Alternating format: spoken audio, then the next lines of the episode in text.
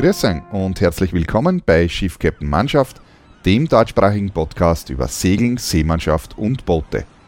Ich bin Bernhard Fischer und das ist mein Podcast für Seglerinnen und Segler mit technischen Facts und vielen Hintergrundinfos über Segeln und die Seefahrt. Es ist Weihnachten und da habe ich mir gedacht, gibt es heute mal was anderes, nicht ein Thema, wo man angestrengt nachdenken muss und sich konzentrieren muss, sondern einfach einmal was zum Zuhören. Skipper sind ja Menschen, die mit allen Wassern gewaschen sind, immer über allem stehen, immer total cool und lässig sind, nie nervös sind. Ja, ist das wirklich so? Jeder, der das von sich behauptet, glaube ich, erzählt nicht ganz so die Wahrheit. Und darum habe ich mir gedacht, ich lese heute ein bisschen etwas vor, und zwar einen Auszug aus meinem persönlichen Skipper-Tagebuch, das ich während eines Segeltörns geschrieben habe. Das Ganze beginnt erst am vierten Tag des Segeltörns, da ich die Tage davor keine Zeit gehabt habe zum Schreiben aufgrund von Vorbereitungen, Einteilung, Einkaufen und so weiter.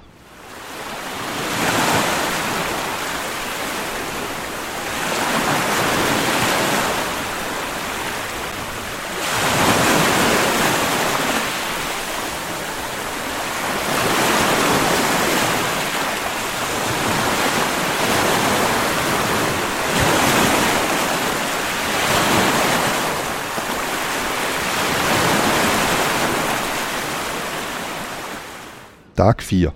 Wir sind gestern Abend in Aios Evstratios an der Ostküste vor Anker gegangen. Ein sehr offener Ankerplatz, aber nach Kapitän Ilias Banayottis ein guter Platz bei nördlichen Winden. Wind war aber sowieso keiner. Es war auch Nacht nichts zu erwarten. Vielleicht ein bisschen Südwind. Aber auch nur zwei Windstärken, also vernachlässigbar. Aios Evstratios ist eine kleine, unbekannte Insel in der Nordägäis, etwas südlich von Limnos gelegen ein schroffes, karges, unzugängliches Eiland. Eine sehr spärliche Vegetation, vereinzelt stehen Olivenbäume auf der Insel. Auf der ganzen Ostseite ist keine Spur von Zivilisation zu erkennen. Nur zwei Sendemasten auf dem Gipfel. Vorsichtig nähern wir uns der Küste, denn außer dem Hinweis, dass der Platz gut gegen Nordwind geschützt wäre, gibt es keine weiteren. Im Rot Heikel wird die Bucht nicht einmal erwähnt. Wir finden einen Kanister mit einer Leine dran in der Bucht, ganz offensichtlich ein Platz, der zumindest von einem Fischer aufgesucht wird. Wir ankern auf sechs Meter Wassertiefe. Ein guter, sandiger Boden. Vereinzelt liegen Felsblöcke im Wasser, aber das Meer ist so klar, dass wir diese problemlos von oben ausnehmen können und einen sicheren Platz für den Anker wählen konnten. Eine angenehme Stille ergibt sich, sobald die Maschine abgestellt ist. Dennoch ist die Stille nicht absolut. Zuerst hören wir sie nur, dann sehen wir sie. Überall zwischen den Felsbrocken und dem braunen niedrigen Buschwerk suchen Ziegen nach Nahrung. Kleine, große, schwarze, weiße. Sie tragen keine Glocken, aber man hört sie meckern. Und die Möwen und andere Vögel segeln an den hohen, steil abfallenden Felswänden entlang. Die Schreie werden an den Wänden reflektiert und hallen laut bis zu unserem Boot herüber. So Inseln wirken immer so klein, wenn man sich ihnen nähert, aber sie sind dann viel größer und mächtiger, wenn man nahe herankommt. Diese Insel ist tatsächlich eine von den kleineren, aber laut Karte ragt sie 263 Meter aus dem Meer. Mächtig hoch erheben sich die Felsen nahe unseres Ankerplatzes und die Ziegen sind winzige Punkte in der Landschaft. Wie Ameisen auf dem Waldboden, die man erst sieht, wenn man sich bückt und genau hinschaut. Gleich nach dem Ankern gehen wir schwimmen. Immerhin haben wir 30 Stunden Fahrt hinter uns. Es ist herrlich erfrischend. Das Wasser ist kristallklar und weit und breit ist nichts von der Zivilisation zu sehen oder hören, außer dem Kanister des Fischers. Der ist etwas später auch gekommen, um seinen Fang zu kontrollieren. Wenn man an Land schwimmt, was Wilhelm und ich auch gleich gemacht haben, bemerkt man noch einmal, wie groß das alles ist.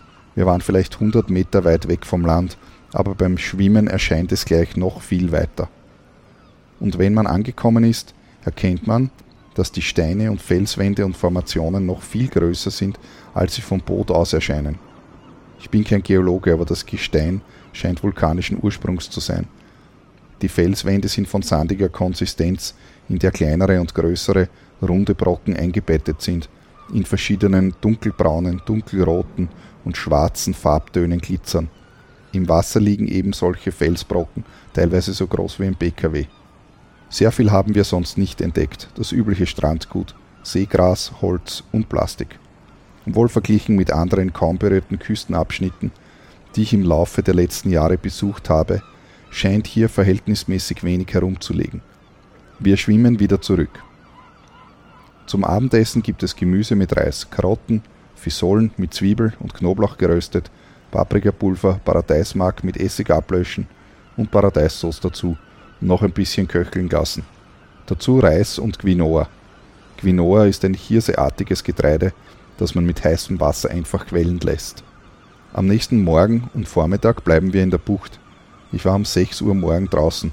Wolken hingen im Westen am Himmel über der Insel, die in den nächsten Stunden über uns nach Osten zogen. Es waren die Reste einer Front, die aus dem westlichen Mittelmeer über den Balkan gezogen war. Es lag ein seichtes Tief über der Ägäis und störte das sonst vorherrschende Wettergeschehen des Sommers, den Meltemi. Es war windstill und die Luft war sehr feucht. Wir brachen nach dem Mittagessen auf und es wehte nur ein zartes Lüftchen, das sich aber auch bald wieder legte. Das Meer war glatt wie Öl und eine fürchterliche Schwüle lag in der Luft. Ich saß unten in der Kajüte und las ein Buch oder schrieb etwas. Sogar bei dieser geringen Anstrengung geriet ich ins Schwitzen. Nur wenn man sich absolut entspannt und nicht bewegt, wie beim Schlafen, hört man auf zu schwitzen. Irgendwann kam endlich ein Wind auf. Nord Treibo vor und wir konnten Segel setzen. Endlich Stille. Das Motorengeräusch ist ohrenbetäubend und ich benutze den Motor eigentlich nur, wenn es wirklich sein muss. Aber wir wollten ein bestimmtes Ziel erreichen. Das ist die Insel Samothraki. Das T-Shirt am Leib klebend segelten wir fast die ganze Nacht durch, bis ca. 5 Uhr früh. Es kühlt auch angenehm ab in der Nacht, aber die Feuchtigkeit blieb und das ganze Boot wurde außen völlig taunass. Sogar innen am Boden der Kajüte begann sich Wasser zu sammeln. Alles, was man angreift, ist feucht, wie in den Tropen. Das Bett trocknet aber, wenn man einschläft und fühlt sich angenehm an. Die Nacht war lang. Von 8 bis 12 hatte Alfred Wache und von 0 bis 4 Thomas. Eigentlich mit Wilhelm. Er war aber erst 14, also ließen wir ihn schlafen und ich leistete den beiden Gesellschaft. So gut wie möglich. Um 4 Uhr legte ich mich hin, als die nächste Wache von Karin und Heinrich begann. Um 5 Uhr ungefähr wurde ich abrupt aus dem Schlaf gerissen. Der Wind war völlig eingeschlafen und die Crew parkte Genua und startete den Motor. Derartige Eigeninitiativen schätze ich nicht sehr, insbesondere weil ich am Vorabend noch überlegt und mit Wilhelm und Alfred besprochen habe, dass wir bei eventueller Flaute dann einfach nur in der Flaute stehen. Das konnten die beiden natürlich nicht wissen. Es passierte aber auch, dass ein Glas zerbrach weil es anscheinend irgendwo herumstand. Ich legte mich wieder hin, voller Ärger, und überlegte mir, wie ich weiter mit der Situation umgehen sollte. Kurz nach sechs, also eine Stunde später, kam ich wieder aus der Kabine. Ich ärgere mich nach wie vor, auch deshalb, weil sie nur mit halber Geschwindigkeit fuhren. Wen schon, denn schon. Es macht wenig Sinn, nur mit halber Geschwindigkeit zu fahren. Also kam ich an Deck und schnauzte sie an, dass sie wenigstens Gas geben sollten. Ich wurde daraufhin hingewiesen, dass ich aufpassen solle, weil die Glasscherben noch da wären. Das brachte mich beinahe zum Explodieren. Ist es tatsächlich zu viel verlangt, dass man die Scherben wieder aufsammelt, wenn man ein Glas zerbricht? Noch dazu auf einem Boot. Genau so passieren Unfälle auf Yachten. Schlamperei und Unachtsamkeit. Ich nahm die Büchse aus der Backskiste, sammelte die Scherben auf und spülte den restlichen Dreck weg. Das Cockpit sah ohnehin fürchterlich aus. Der meiste Dreck war von den Zigaretten.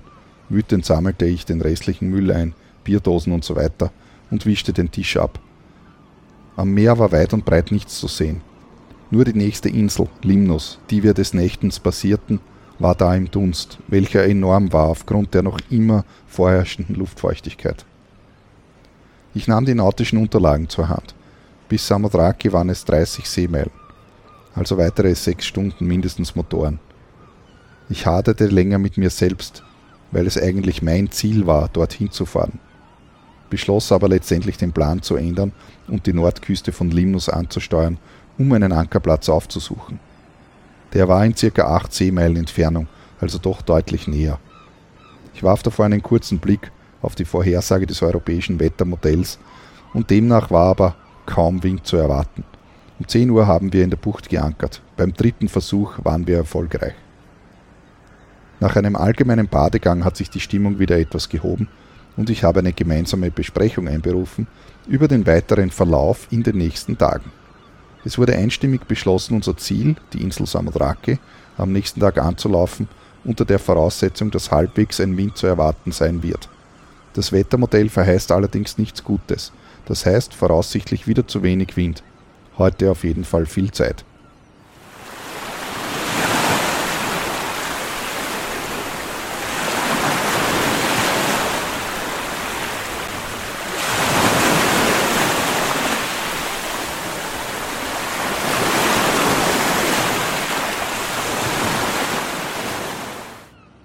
Irgendwie bin ich nach mittlerweile 15 Jahren Chartern etwas verdrossen, was den Zustand von Charterbooten betrifft.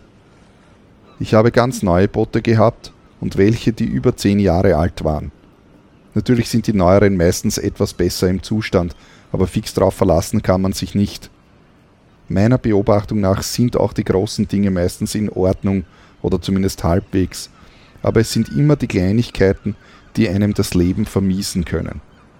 Ich bin auch kein typischer Charterkunde, glaube ich, sondern jemand, der die Boote nicht fürs Badeurlauben, sondern dafür benutzt, wofür sie eigentlich gedacht sind, für Seereisen. Ich bin immer schon weitere Strecken gefahren, habe das Meer bereist, viele 24 Stunden und Nachtfahrten bei jedem Wind und Wetter zu jeder Jahreszeit. Da bemerkt man relativ rasch, was auf einem Boot nicht rund läuft, was fehlt oder verbessert gehört. Teilweise sind es Konstruktionsfehler bzw. Mängel, teilweise sind es aber Wartungsmängel. Ich könnte vermutlich ein ganzes Buch mit Mängeln füllen, die mir im Laufe der Zeit begegnet sind, aber manche Dinge wiederholen sich immer wieder. Ein Werkzeugset, das in erster Linie aus alten, verrosteten Werkzeugen besteht, die man sowieso nicht brauchen kann, nirgendwo Haken, um Gewand, Ölzeug, Rettungswesten, Handtücher und sonstiges aufzuhängen, Völlig chaotische Küchenausstattung mit 20 Tellern und 17 unpraktischen Kaffeetassen, bauchige Schüsseln, die schon beim Hinsehen umfallen, ein stumpfes Messer, ein winziges Schneidbrett und drei Gabeln. All das für eine achtköpfige Crew. Das laufende Gut inklusive Rollen, Blöcke und Winschen ist vom Wartungszustand meistens im Originalzustand, wie es vom Werk geliefert wurde. Die Ankerwinsch ist oft ein Trauerspiel. Entweder ist die Bremse völlig festgerostet dass man sie erst zerlegen und mit dem Hammer freiklopfen muss, oder die Kettennuss ist so abgenudelt, dass die Kette nicht sauber durchläuft.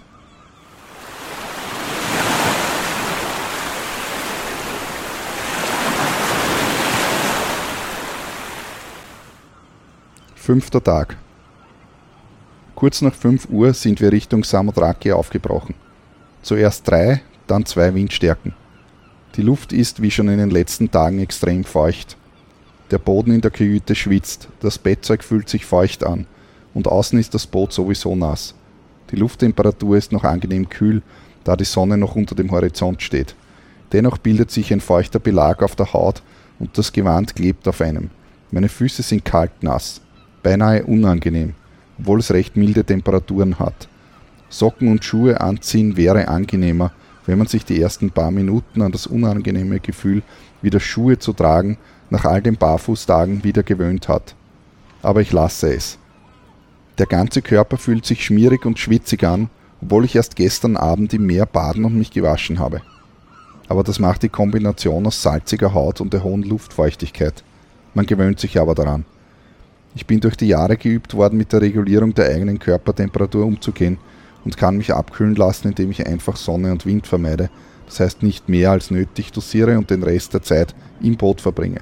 Lesen, schreiben, schlafen, navigieren, Funk hören, Hafenhandbücher studieren und so weiter. Ich staune immer wieder, wie der Rest der Crew oft ihre Körper martert. Stundenlang in der Sonne und im Wind sitzen. Das kostet sehr viel Energie und heizt den Körper auf. Bei längeren Fahrten weise ich öfters darauf hin und dass sie zeitweise unter Deck gehen sollen. Klar stöhnen sie dann unten, dass es so heiß wäre. Ist es aber nicht, ist nur die Empfindung, da die Haut stark aufgeheizt ist und wegen der Sonnenstrahlung dem Wind sehr stark durchblutet ist. Nimmt man den Wind plötzlich weg, hat man das Gefühl, vor Hitze zu sterben. Dabei ist die Haut das Einzige, was glüht. Sitzt man unter Deck, wird der Kreislauf verlangsamt und die Haut passt sich der Umgebungstemperatur an. Gut, viele Menschen verbringen den Großteil des Jahres in geschlossenen Räumen und verrichten irgendeine Büroarbeit. Da ist es verständlich, dass sie jeden winzigen Sonnenstrahl auskosten möchten. Sofern sie nicht vor Erschöpfung ihren Machtdienst versäumen, soll es mir recht sein. Ich selbst war allerdings nie ein besonderer Sonnenanbeter, obwohl ich die südlichen Länder immer schon liebte und seit meinem 17. Lebensjahr aktiv bereiste. Bis ca. 11 Uhr Vormittag sind wir gesegelt, bei ca. 2 Windstärken. Das macht eine Bootsgeschwindigkeit von 1 bis 2 Knoten. Langsam, aber dennoch bewegt es sich ein bisschen. Ein bisschen mehr, als dass man das Gefühl hat, dass man steht. Mit steigender Sonne steigt auch die Temperatur. Das Gewand klebt so richtig auf der Haut. Wie erfrischend ist da ein Orangensaft mit Mineral gespritzt. Leider schläft der Wind irgendwann beinahe vollständig ein. Wir warten eine Zeit lang, bergen danach aber doch die Genua und starten den Motor. Einige Zeit später begleitet uns eine Delfinschule über einen sehr langen Zeitraum. Die Stimmung an Bord scheint wieder gut zu sein. Ich glaube auch Heinrich fühlt sich wohl. Er ist sehr schwer einzuschätzen, da er relativ ruhig ist. Ich hoffe, dass er nicht Privatschwierigkeiten hat, da er zeitweise lange mit dem Handy beschäftigt ist. Aber vielleicht ist es auch einfach nur klassischer Social Media Smalltalk. Wir sind stellenweise weit weg von der Zivilisation, aber ein bisschen Internet geht fast überall. Nur an der Ostküste von Ios Evstratios war nahezu kein Empfang. Und vielleicht abschnittsweise am offenen Meer. Tag 6 am späten Vormittag sind wir aus Kamariotis aufgebrochen, nachdem wir noch 60 Liter Diesel getankt haben und die Vorräte auffüllten. Es war ein guter Nordostwind mit vier Windstärken. Eigentlich wollten wir genau in diese Richtung, aber das macht nichts, denn endlich ist Wind. Das, was wir bisher hatten in den letzten Tagen, war ja sehr zart und so geht es endlich ordentlich dahin. Beide Segel im ersten Reff und wir machten sechs bis sieben Knoten Fahrt. Ich bin gerade unter Deck gegangen, um ein bisschen zu lesen und schreiben. Im ersten Moment und die erste Viertelstunde rinnt mir der Schweiß vom Kopf und Oberkörper. Die Arme sind nassfeucht und auch das T-Shirt klebt auf der Haut. Aber ich halte es aus und nach und nach kühlt der Körper ab und der Schweiß trocknet. Ich sitze am Salontisch in Louvre, die Füße unten auf der Bank schräg unter mir in der Mitte des Salons abgestützt. Wir haben eine deutliche Krängung. Sollte der Wind zunehmen, müssen wir weiter reffen. Ich frage mich, warum ich das mache.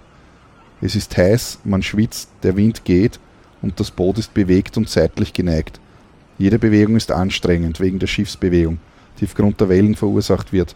Und die Verantwortung.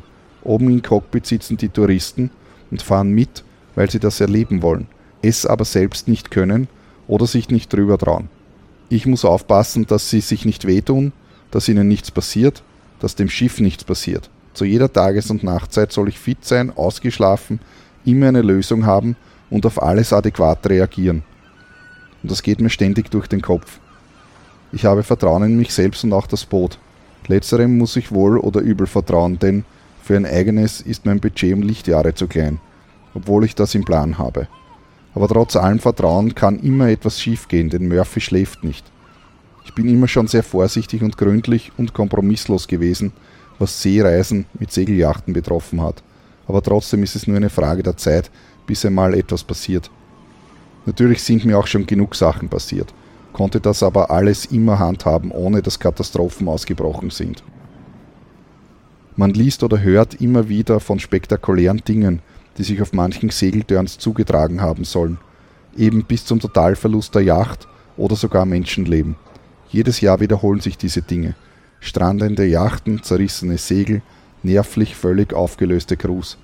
Viel von den Dingen passiert einfach aus Mangel an Erfahrung und Können, aber dennoch kommt der Gedanke in mir immer wieder hoch.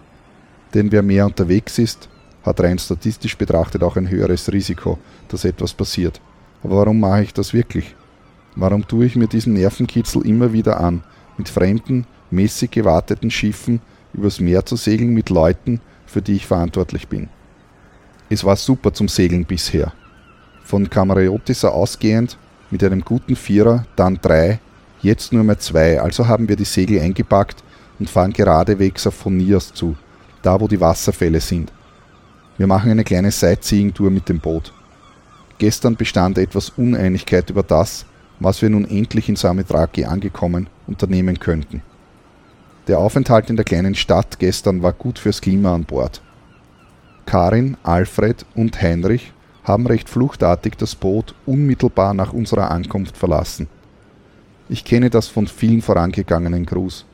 Nach fünf Tagen nonstop an Bord müssen manche einfach einmal vom Boot und Luft schnappen. Ich bin das Bordleben mit all seinen positiven und negativen Aspekten gewohnt und könnte wochenlang auf dem Boot leben, ohne es zu verlassen. Aber Menschen sind verschieden und ich kann das verstehen, dass das nicht jeder aushält und wieder Abstand braucht. Mir geht es daheim genauso. Wir haben einen Hof in einer Einzellage und wenn es nicht sein muss, kann ich da ewig bleiben brauche keine Beschäftigung anderswo, nur um unter Menschen zu kommen oder ähnliches. Am Boot ist es eher so, dass es mich Überwindung kostet, zwecks Sightseeing vom Bord zu gehen. Das ist immer mit Anstrengung, Hitze und Geld ausgeben oder ähnlichem verbunden. Weg vom gemütlichen Zuhause, dem Boot, wo das Essen ist, der Kühlschrank, die Kabine, das Bett, das WC und alle anderen Annehmlichkeiten. Ich unternehme höchst gerne extreme Fahrten und Expeditionen, wo es heiß ist oder kalt, regnerisch, windig oder sonst wie unangenehm. Aber das Boot ist mein Raumschiff, der Rückzugsort, in dem man sich trotz allen widrigen äußeren Umständen wohlfühlen kann. Und es kann segeln.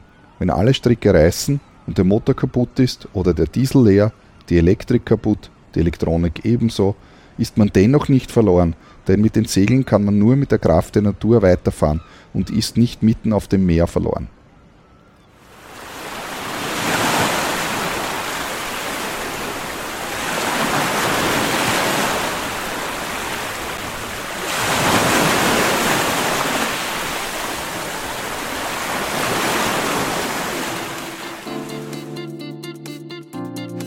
Das war ein kurzer Auszug aus meinem Original-Tagebuch von einem Segeltörn. Vielleicht gibt es einmal neue Podcasts, wo ich andere Stellen vielleicht vorlesen werde.